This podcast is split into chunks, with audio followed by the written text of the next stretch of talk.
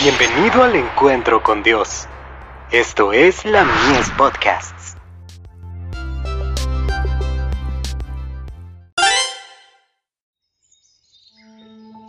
La maravillosa gracia de Dios.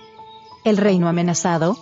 Pero entendiendo Jesús que iban a venir para apoderarse de él y hacerle rey, volvió a retirarse al monte él solo. Juan 6, verso 15 sentada sobre la llanura cubierta de hierba, en el crepúsculo primaveral, la gente comió los alimentos que Cristo había provisto. El milagro de los panes atraía a cada miembro de la vasta muchedumbre. Ningún poder humano podía crear, de cinco panes de cebada y dos pececillos, bastantes comestibles para alimentar a miles de personas hambrientas. Y se decían unos a otros, este verdaderamente es el profeta que había de venir al mundo. Juan 6, verso 14 podía satisfacer todo deseo. Podía quebrantar el poder de los odiados romanos. Podía conquistar las naciones y dar a Israel el dominio que deseaba desde hacía mucho tiempo.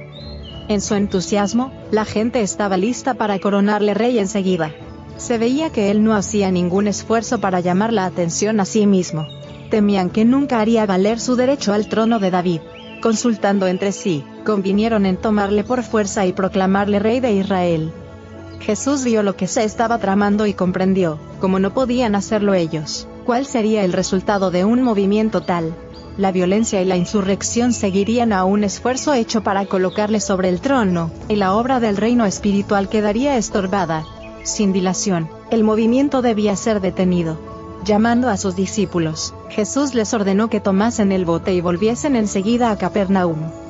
Jesús ordenó entonces a la multitud que se dispersase, y su actitud era tan decidida que nadie se atrevió a desobedecerle. El porte regio de Jesús y sus pocas, y tranquilas palabras de orden apagaron el tumulto y frustraron sus designios. Reconocieron en él un poder superior a toda autoridad terrenal, y sin una pregunta se sometieron. Las esperanzas que por mucho tiempo acariciaran, basadas en un engaño popular, habrían de frustrarse de la manera más dolorosa y humillante en lugar de su exaltación al trono de David, habían de presenciar su crucifixión. Tal había de ser, por cierto, su verdadera coronación, el deseado de todas las gentes.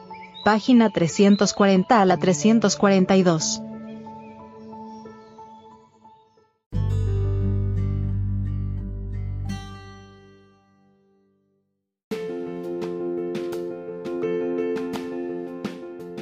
Visítanos en www.ministeriolamies.org para más contenido.